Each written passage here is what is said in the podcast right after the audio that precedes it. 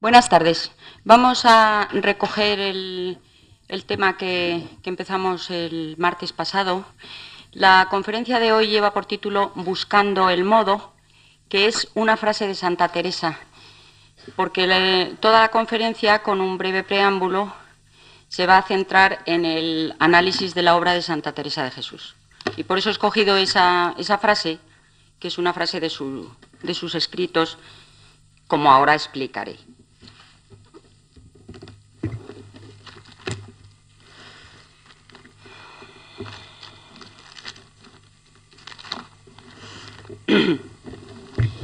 Más de la mitad de las novelas del mundo están basadas en los problemas que se le plantean a la mujer al enfrentarse con el descubrimiento del amor, reactivo de temores y emociones que la trastornan y transfiguran, que la convierten en protagonista, en protagonista de una aventura más interior que exterior.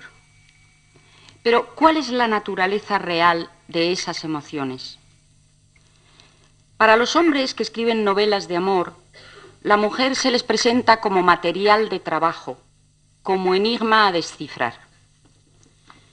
Las mujeres las leen movidas en gran parte por la curiosidad de saber cómo las ven los hombres, qué han sacado en limpio de su investigación denodada y qué modelos de comportamiento ideales les sugieren como resultado de esa investigación.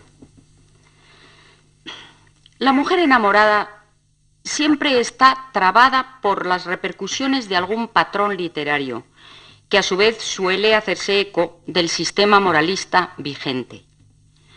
Pero el amor mismo, como experiencia personal, la mujer lo vive de forma inédita y secreta. Ansiosa por una parte de presentar la imagen de enamorada que se le exige componer y contagiada por otra de la tentación de libertad que supone hallarse frente a ese umbral inquietante, necesita quedarse sola para entender de verdad qué es lo que le está pasando. Se en sí misma, suspira, se encierra, y desde ese encierro da pistas, a veces, sin saber cómo, sin proponérselo. Y sobre todo, querría poder explicárselo a alguien. Y de no encontrar a ese alguien, querría saber escribir. Bajo la presión del hombre que ha motivado su sufrir y ha espoleado sus sueños, que la ha convertido en enigma, pugna de forma balbuciente por describir lo que siente en realidad cuando la dejan hacerlo. La metáfora del amor como cárcel, presente en toda la literatura universal desde el Renacimiento, se extiende en las mujeres de carne y hueso a las barreras que el mundo les pone para expresarse. Su voz auténtica siempre surge, cuando surge, tarada por el pudor a hablar de los propios sentimientos, pudor que sus carceleros le han venido inyectando desde tiempo inmemorial, junto con el menosprecio hacia sus capacidades intelectuales. Por eso es tan escaso el caudal de palabras de primera mano que nos han llegado desde una cárcel de amor femenina. Siendo aún casi una niña, Carolina Coronado traducía así su bloqueo frente a la letra escrita. Yo me siento violenta y comprimida, como el niño que hablar quiere y no sabe. Una cosa en mi alma está escondida, vivo abrumada por su peso grave. Un concierto suave escucho en mis sentidos, cual si dentro de mí hubiera sonidos. ¿Cómo poner concierto a esa algarabía confusa de sonidos interiores sofocados en el mismo momento en que intentan encontrar la puerta de la jaula que los aprisiona. Lo que estaba preguntando la poetisa romántica era, ¿a qué reglas dialécticas tengo que atenerme? Porque no lo sabía. Todavía resonaban en el siglo XIX las prédicas discriminatorias recogidas y ampliadas por Severo Catalina, mujer toda capacidad para la reflexión inteligente y para el cultivo de las letras. El doctor de San Juan, en su examen de ingenios para las ciencias, había manifestado rotundamente en el siglo XVI. Los padres que quisieren gozar de hijos sanos y que tengan habilidad para letras, han de procurar que nazcan varones, porque las hembras, por razón de la frialdad o humedad de su sexo, no pueden alcanzar ingenio profundo. Solo vemos que hablan con alguna apariencia de habilidad en materias livianas o fáciles, pero metidas en letras, no pueden aprender más que un poco de latín, y esto por ser obra de memoria. En este texto, si bien se mira, ya aparece una de las contradicciones con que se veía precisada a lidiar cualquier mujer que soñase con dejar oír una voz fresca y distinta entre el galimatías orquestado por los varones doctos. Por ejemplo, las penas y zozobras del amor podían clasificarse entre las materias livianas y fáciles en las que se les daba permiso para opinar y en caso contrario les serviría de algo para analizar la complejidad de tales sentimientos, recurrir al poco latín que hubieran podido en el mejor de los casos aprender de memoria? Posiblemente el motivo principal de su embarazo radicaría en la certera intuición de que el latín y el amor pertenecen a reinos que no tienen nada que ver entre sí. La escritura, de acuerdo con los mandamientos antifeministas, significaba un desafío colosal para la mujer. Y si se atrevía a aceptarlo, como veremos enseguida en el caso de Santa Teresa de Jesús, le tocaba meterse en un atolladero para poner de acuerdo lo que está mandado con la obediencia a un mandato más desconcertante, pero también más poderoso, surgido del propio interior, y cuya naturaleza había que explorar a solas, sin apoyos previos y con pocas esperanzas de hallar eco. Ya al ponerse a escribir una carta de amor con destinatario concreto, la mujer estaba contraviniendo las normas que le aconsejaban no hacer bachillería de los propios sentimientos y recibir cualquier mensaje amoroso ajeno con cautela y mesura, es decir, encubriendo el ardor que su lectura hubiera podido despertar. Y qué duda cabe que muchas mujeres rebeldes, al decidir quebrar ese mandato de sus padres, hermanos y confesores, aspirarían a escribir mejor para desvelar con más eficacia la naturaleza de aquellos sentimientos escondidos y turbulentos. Finea, la protagonista de una comedia de Lope de Vega, La Dama Boba, no se avergüenza de confesar ante su amante los motivos que la habían impulsado a iniciarse en el camino de la bachillería, cuando dice, por hablar te supe hablar, vencida de tus requiebros. Por leer en tus papeles libros difíciles leo. Para responderte escribo. No he tenido otro maestro que amor. Amor me ha enseñado. Y es verdad que el amor, ya sea divino o humano, puede considerarse como uno de los principales acicates de la escritura femenina, ya sea para ensalzar las ansias de libertad que hace concebir o para reflexionar sobre sus contradicciones y laberintos, la mujer prisionera del amor, solo cuando lo convierte en palabra, empieza a salir de su cárcel. Pocas cartas de pasión se conservan escritas por mujeres reales, porque hasta las de la monja portuguesa Sor Mariana Alcoforado se duda si fueron auténticas o un artificio literario, Excelente, por cierto, caso de que lo fuera. Pero eso no quiere decir que a lo largo de la historia no se hayan escrito muchas. Sin duda que la forma epistolar ha debido ser para las mujeres la primera y más idónea manifestación de sus capacidades literarias. Con quien más gusta hablar de las tribulaciones del alma es con el causante de esas tribulaciones, a quien se supone interesado en recibir una respuesta más florida que la del rechazo o un conciso amén. Pero si desaparece o no ha existido nunca el tú receptor de ese mensaje, la necesidad de interlocución, de confidencia, lleva a inventarlo. O, dicho con otras palabras, es la búsqueda apasionada de ese tú, el hilo conductor del discurso femenino, el móvil primordial para quebrar la sensación de arrinconamiento. No en vano los cancioneros galaico-portugueses, aunque escritos por hombres, es de la boca de las mujeres de donde se hacen brotar las quejas de ausencia más desgarradoras. Bien se elija como interlocutor al amado distante, a los ciervos del monte, a las hojas del pino o a las olas del mar. La profundidad de la queja se acrecienta precisamente por su misma condición de clamor en el desierto.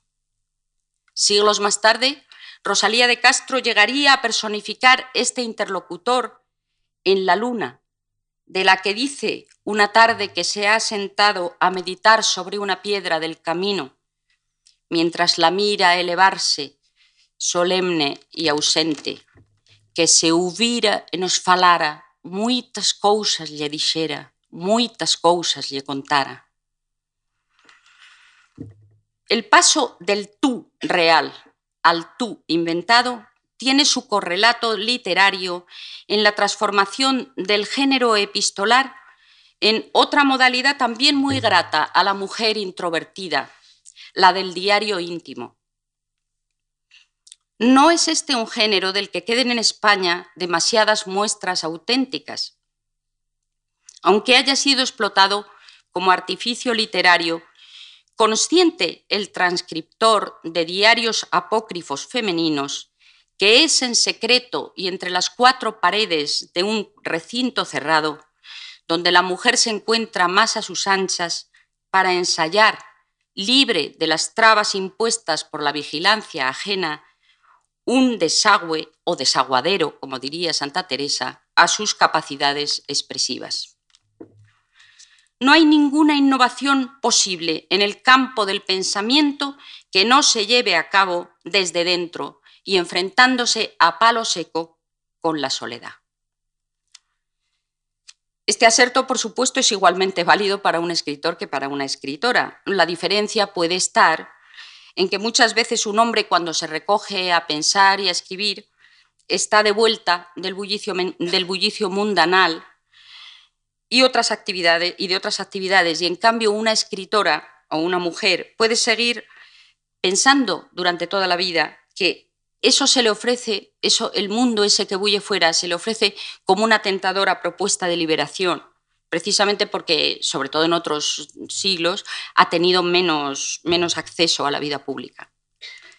La feminista aragonesa doña Josefa Amar Borbón ya escribió en el siglo XVIII que la reflexión y el estudio le pueden servir a una mujer para hacer un uso saludable del tiempo, prevenir recursos para todas las edades y sucesos de la vida, adquirir nuevas ideas y estar contenta fuera del bullicio de las gentes.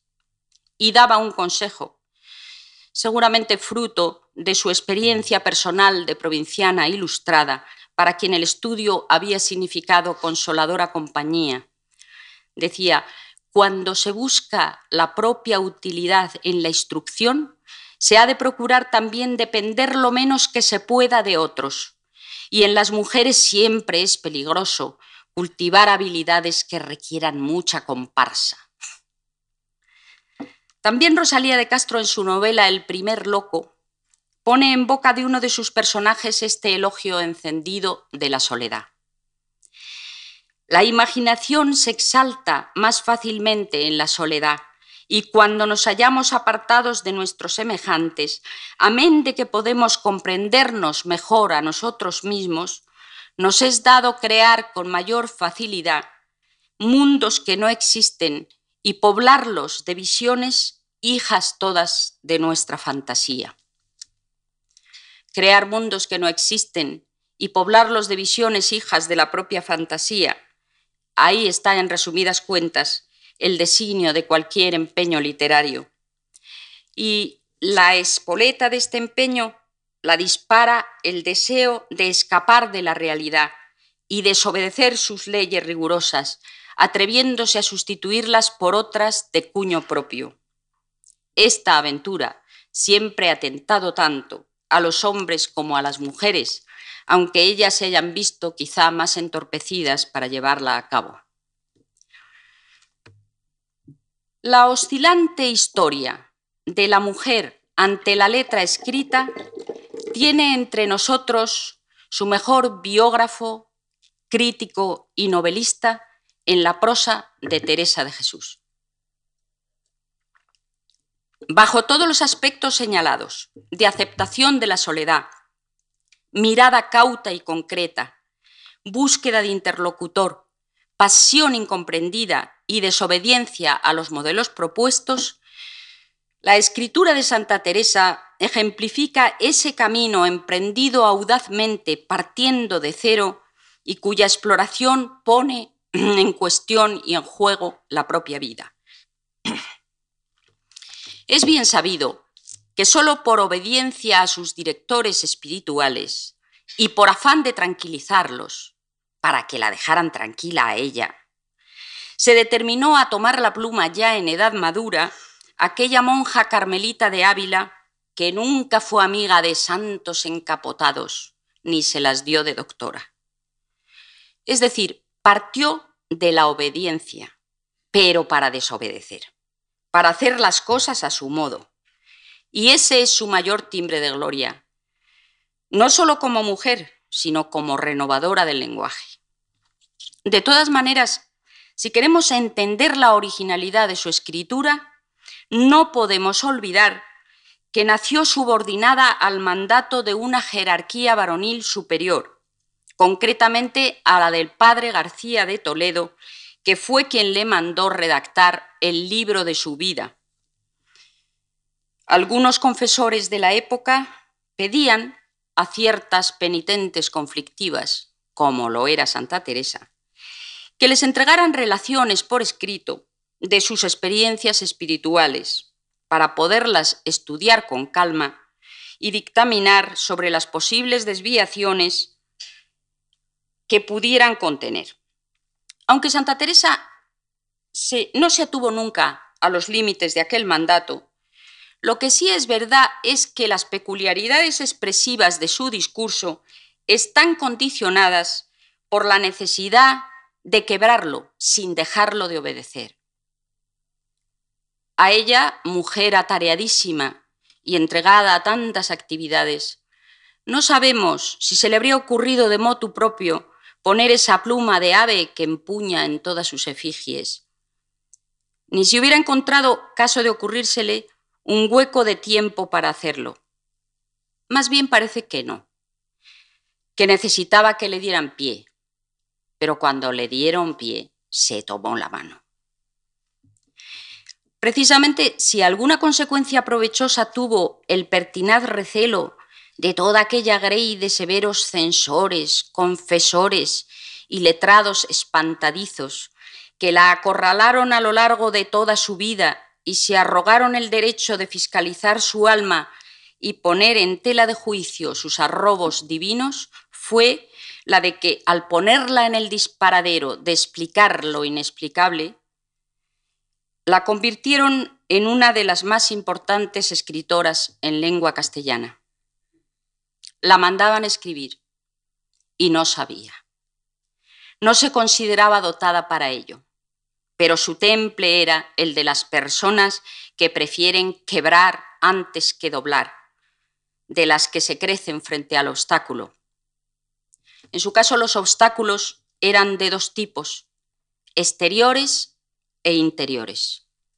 Es decir, no solamente se veía obligada a defenderse y a esquivar las reticencias de una sociedad cultural discriminatoria de la mujer y de una iglesia con la censura alerta, sino que la materia misma del discurso que le pedían enhebrar era delicada e inaprensible, en abierta contradicción con el lenguaje de que ella disponía, utilitario y directo, apegado a lo cotidiano la necesidad de adaptar el estilo al tema, es decir, de aplicar cierto criterio de ordenación para parcelar el caos de un mundo tan desconcertado como, el, del espíritu, provoca en ella misma un desconcierto que solamente puede afrontar hablando de él, de los tormentos que le produce y de los problemas que le plantea.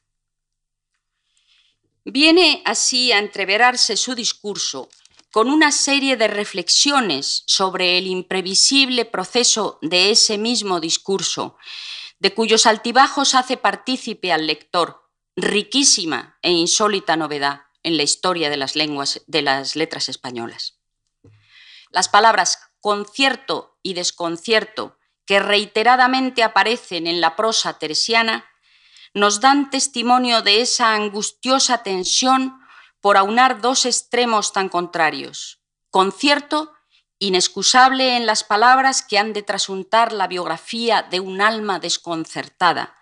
Una fusión milagrosa, para la que solamente le puede proporcionar fuerzas y luces la invocación a Dios, el amado perpetuamente ausente y presente, cirineo y motor de sus fatigas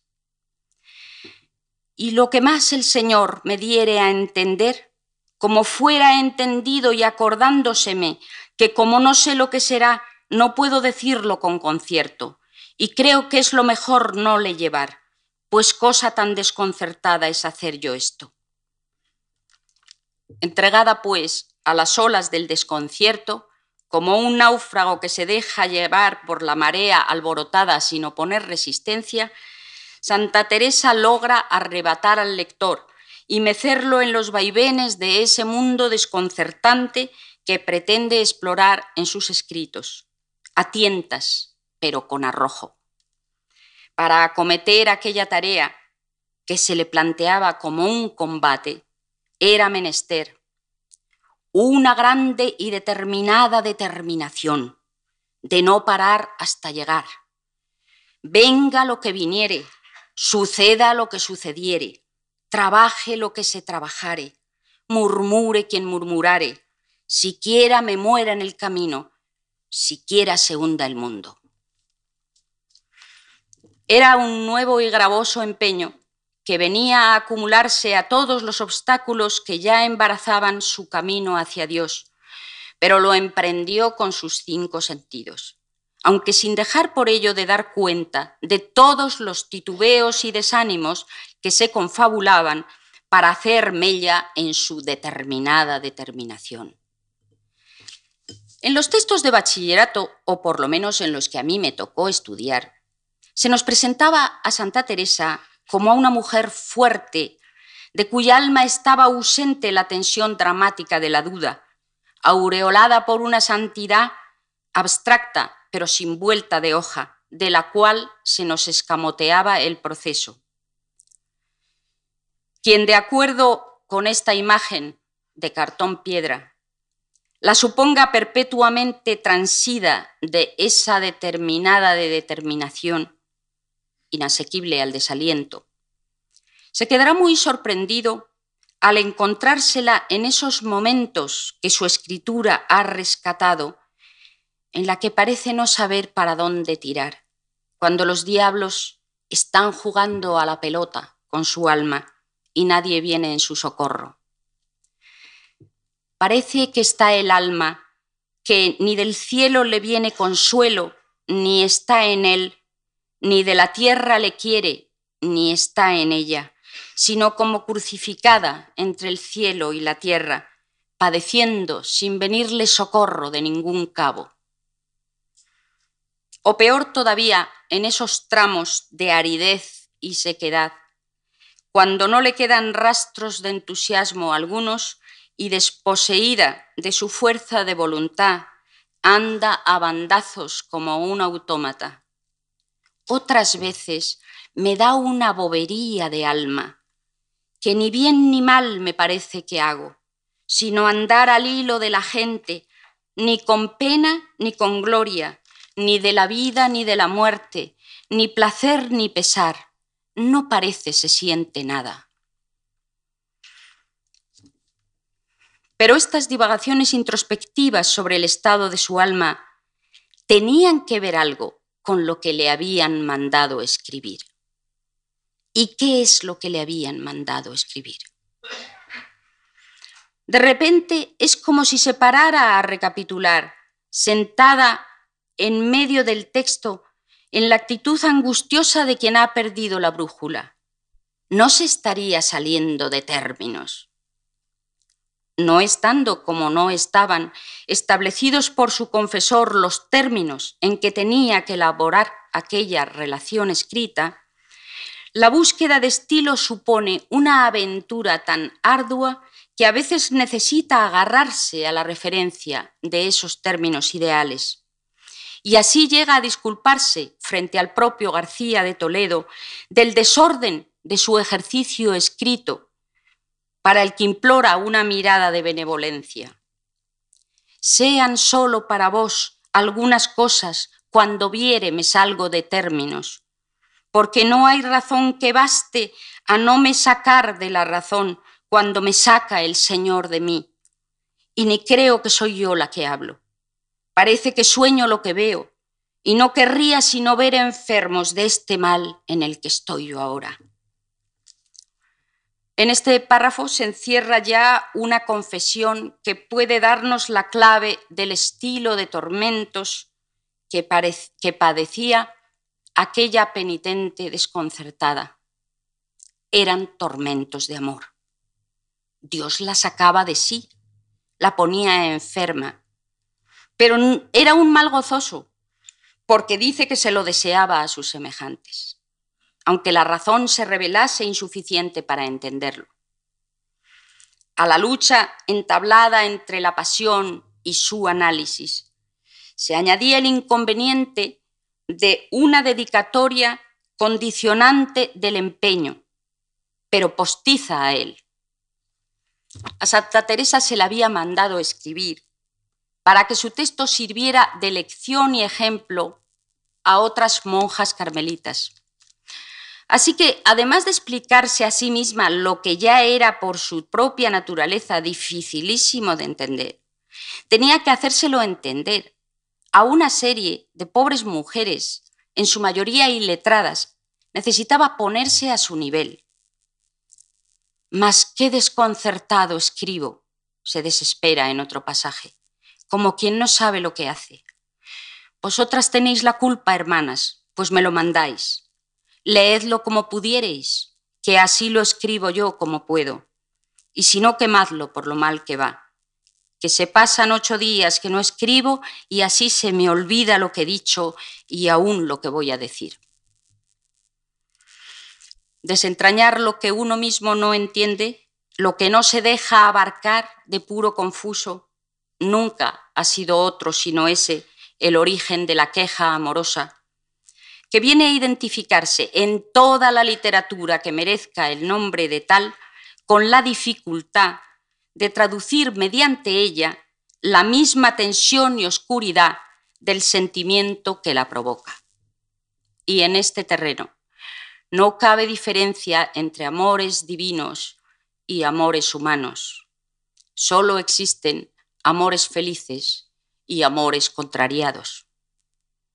¿Y quién que se engolfe en la prosa de Teresa de Jesús, troquelada como pocas en el empeño de apresar lo permanente en las aguas movedizas del desconcierto, podrá poner en duda que los suyos con Jesucristo fueron unos amores contrariados. Sus descorazonamientos no le venían del trato con el amado, por el cual se sentía correspondida y apuntalada, sino de la interferencia de los demás aquellos a quienes tenía que convencer de la solidez de tales amores y dar cuenta puntual de su proceso. Corrían malos tiempos. La Inquisición quemaba en sus hogueras a luteranos y alumbrados. Cualquier desviación de las normas prescritas para amar a Dios se consideraba sospechosa y Teresa era descendiente de judíos conversos. Nadie más interesado que ella misma en no ser tachada de heterodoxia y en someterse al criterio de quienes en tales materias se arrogaban la autoridad de entender y juzgaban sus visiones místicas como tentación del demonio. Pero el amor de Dios la había vuelto atrevida, respondona e insumisa y se sentía escindida entre aquellas amonestaciones que cortaban las alas a su amor y el progresivo recrudecimiento de ese amor. ¿Cómo poner de, acuerdo extremos tan dispares? ¿Cómo poner concierto a tanto desconcierto? El recurso a la palabra escrita era lo único que podía salvarla. Pero además de una conquista aventurada, suponía cierta clase de renuncia a las dulzuras de un sentimiento intransferible y secreto en vez de recogerse a saborear sus dulzuras, tenía que poner los cinco sentidos en buscar el modo de contar aquella historia de amor para hacerla verosímil ante los demás. En la conflictiva Iglesia Católica contrarreformista del siglo XVI, aquel método de recogimiento de la monja carmelita de Ávila infundía recelos y ella lo sabía. Se daba cuenta con una mezcla de rebeldía e impotencia de que lo suyo con Jesucristo empezaba a ser un secreto a voces. Obediente por una parte al dictado de los maestros de teología y libre por otra de elegir un modo sui generis para comunicar su experiencia personal, esquivando y temiendo al mismo tiempo la vigilancia de sus censores, la hazaña literaria de Santa Teresa es uno de los testimonios más impresionantes del poder expresivo de la palabra femenina para roturar terrenos salvajes. En sus coloquios con el amado, cada vez más furtivos y clandestinos, se le borraba el mundo y era dueña de sí. No se sentía acosada ni había menester de guía alguna. Lo malo es que luego tenía que dar cuentas de aquello, enfrentarse con esos legisladores que todos se lo malinterpretaban y confundían. Era como si le dijeran, ese amor no te conviene. Y ella se viera precisada a encontrar la fórmula dialéctica más adecuada para convencerlos de su equivocación. De esta esquizofrenia, me atrevo a llamarla, derivan las quebraduras y peculiaridades de su texto. Escrito en primera persona, como podría estarlo una carta o un diario íntimo, las alteraciones del ritmo vienen motivadas por la duplicidad de la emisión, es decir, por la índole tan distinta de los presuntos receptores del mensaje. Porque ¿para quién escribía Santa Teresa? Las monjas o el confesor, a quienes casi siempre se está dirigiendo, son como el pie forzado de una rima, como un, impedimento para la fluidez del discurso que se empantana en meandros exculpatorios. La mediatización que suponía la existencia de estos interlocutores no impide en el texto resultante que el otro sumo interlocutor, oculto permanentemente como tras el telón de una tramoya, tenga de vez en cuando la entidad y fuerza suficientes como para irrumpir en escena disipando a los demás, igual que cuando el sol rasga las nubes de la tormenta. Y entonces queda claro que el protagonista principal de la obra es al mismo tiempo aquel a quien va dedicada, el interlocutor ardientemente soñado, por el alma que se consume en el empeño de hacer pública la disección de sus conflictos. y el estilo se vuelve más encrespado, más audaz y hasta bravío, cuando el yo narrador, que avanza con pies de plomo, mendigando el consenso de ese otro receptor de pacotilla, increpa de forma directa al interlocutor verdadero y le dirige súplicas o reproches, brotados directamente de la herida de amor, no de su análisis.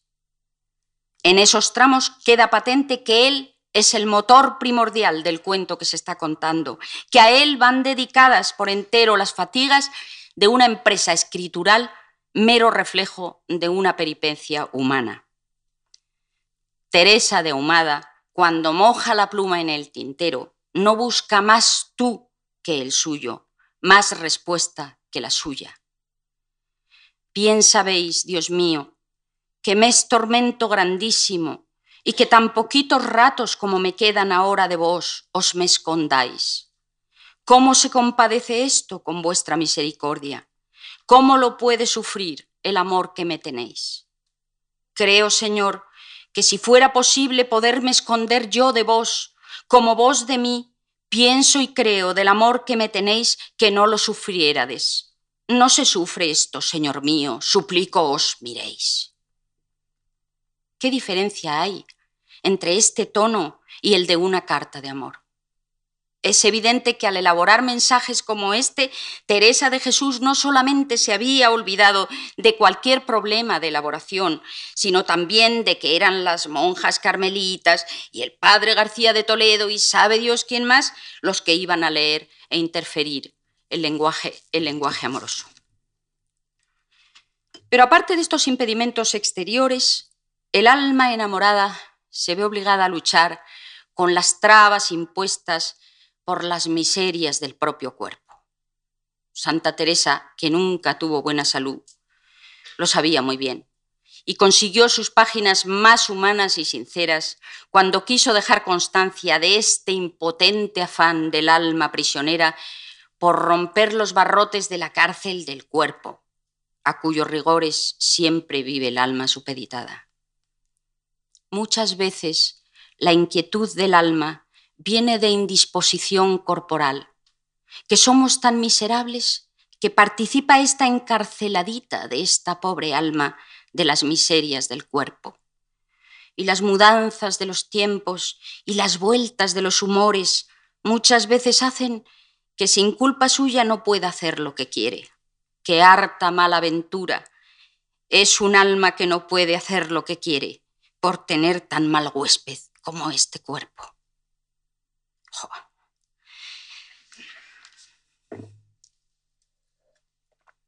Pero es que además, y de ahí, es lo, de ahí deriva lo más grave del problema, el alma y el cuerpo se agarraban uno a otro sin querer soltarse.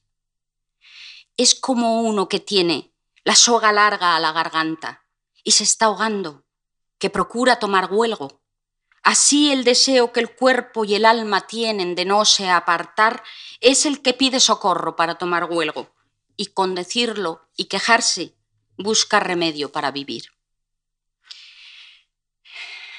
A través de la exploración de este conflicto entre, entre la ambición de lo absoluto y la servidumbre a lo relativo, se dan las metáforas más felices de la prosa tersiana, orientadas siempre hacia la voluntad de eficacia, carentes de toda ampulosidad. La elegancia desafeitada de su prosa, que tanto alabó Fray Luis de León, hay que buscarla en esa tendencia a valerse para representar lo que no se puede ver con los ojos, de comparaciones con imágenes perfectamente visuales y concretas.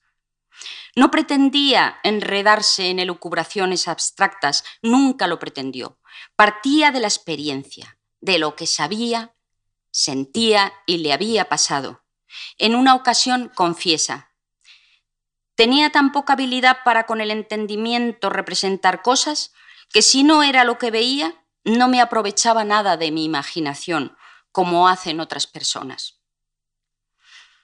Es decir, que el entendimiento a secas no le servía, ni las razones muy doctas tampoco. Al fin y al cabo, se trataba de una cuestión de amor.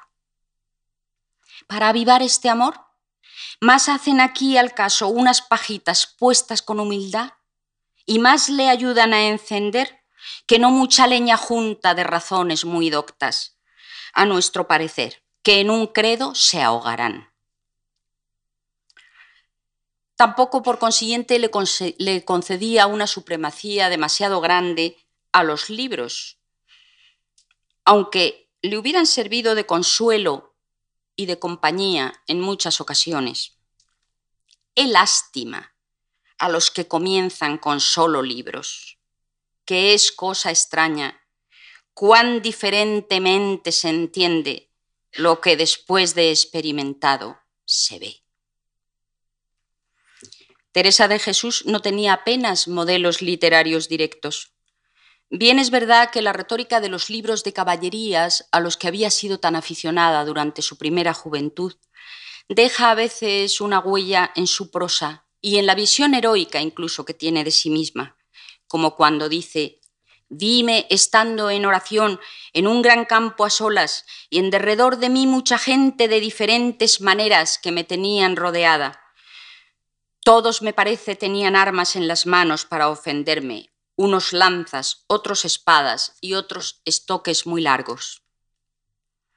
Años más tarde, el abecedario espiritual de Francisco de Osuna supuso una gran contribución a la elaboración de su lenguaje metafórico, pero ya hacía años que lo había leído y no lo tenía delante cuando se puso a escribir. Además, nunca estaba muy segura de cuáles eran los conocimientos que le habían llegado por vía oral y de los que le habían llegado por vía literaria. No sé si lo he leído, ni dónde, o si lo he oído, puntualiza una vez. No, no era una escritora de citas. Los libros que había leído los incorpora a su experiencia y el pozo que le dejaron, aun cuando pueda ser rastreado por los eruditos, está integrado al conjunto con tal naturalidad que puede considerarse como mero alimento, como trampolín para la creación de un mundo propio. Siempre tengo deseo de tener tiempo para leer, nos dice en un pasaje, porque a esto he sido muy aficionada, pero leo muy poco, porque en tomando el libro me recojo en contentándome y así se me va la lección en oración. Más claro, no puede decir que el texto le servía como pretexto. Se metió a bregar con las palabras sin apoyos previos, sin saber cómo, a inventarlas, a calentarlas con el fuego de su aliento, a reclutarlas de la cantera de la vida, que era lo que tenía más a mano, y a arengarlas como a un ejército desentrenado y perezoso que se resistía a su mandato. Mas este lenguaje del espíritu es tan malo de declarar a los que no saben de letras como yo, que habré de buscar algún modo, y podrá ser que las menos veces acierte, a que venga bien la comparación. Pues no, hija, desde el punto de vista del texto resultante, que es lo que nos interesa aquí, acertó. Acertó plenamente, precisamente por no tener un modo, por no servirle ninguno de los que pudiera conocer, por verse precisada a, buscarla, e, a buscarlo ella por sí misma. En la búsqueda apasionada del modo, para traducir las complejidades de su experiencia interior, se fue por las ramas en que se iba bifurcando el cuento de su propio conflicto. Se salió de los raíles, divagó buscando el modo y en eso consistió su acierto. En que exploraba el camino según lo iba recorriendo, en la total carencia de una teoría o de un plan preconcebidos. Y ella misma se extraña a veces de haber escrito lo que va viendo aparecer ante sus ojos, porque no, no acierta a entender cómo, cómo lo dijo. Así se maravilla ingenuamente ante la génesis misteriosa de su discurso. Y acaece será a tiempos que está el entendimiento y alma tan alborotada y distraída que no acertaría a concertar una buena razón, y haya de pronto guisadas grandes sentencias. Es como cuando ya está puesto el manjar en el estómago, sin comerle ni saber nosotros cómo se ha puesto allí. Toda su literatura es como un borrador de carta, con sus tachaduras, sus vueltas atrás, sus conexiones casuales. A quien busque en ella el absoluto de la contemplación pura que pudo darse en Osuna o en San Juan de la Cruz, la experiencia mística de Santa Teresa puede aparecérsele como limitada y sobre todo mezclada, híbrida. Pero es que en es esa misma mezcla de elementos, esa superposición de estados de conciencia que abocan a un proceso, a una transformación, lo que da a sus escritos, particularmente al libro de su vida, que es del que están tomadas las mayorías de las citas, un tono de novela autobiográfica.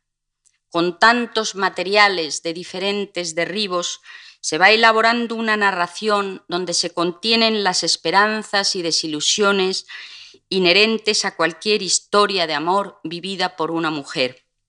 Y la expectativa de los lectores de hoy no está alimentada tanto por la duda de si Teresa estará o no estará poseída por el demonio, como por la curiosidad de averiguar cómo resolverá ella, la mujer, la santa y la escritora, el conflicto lacerante que le proponen los demás al oponerse a sus coloquios con Dios y al insuflarle sobre todo miedo, el miedo que perdía al, hablar con él.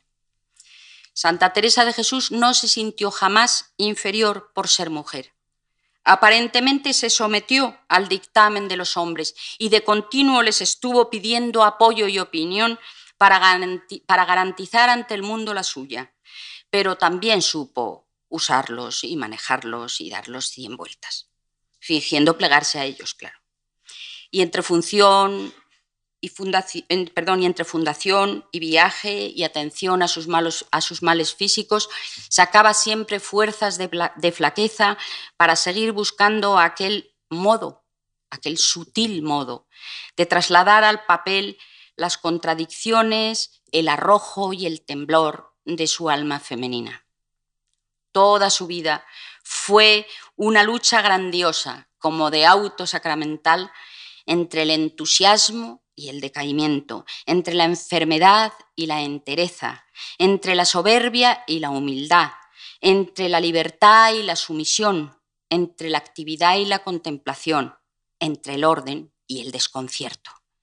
Lucha que a veces la vencía y las más la aguijoneaba a sacar de su cuerpo que siempre fue el que salió peor parado, nuevos subsidios extraordinarios para seguir costeando un combate que solo acabó con la muerte.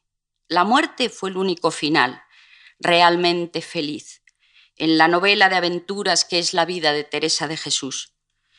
Si los suyos con Jesucristo no hubieran sido unos amores contrariados, no hubiera buscado el modo de contarlos, y nunca habríamos podido leer esa novela, porque de los amores felices nunca se ha dicho que tuvieran novela.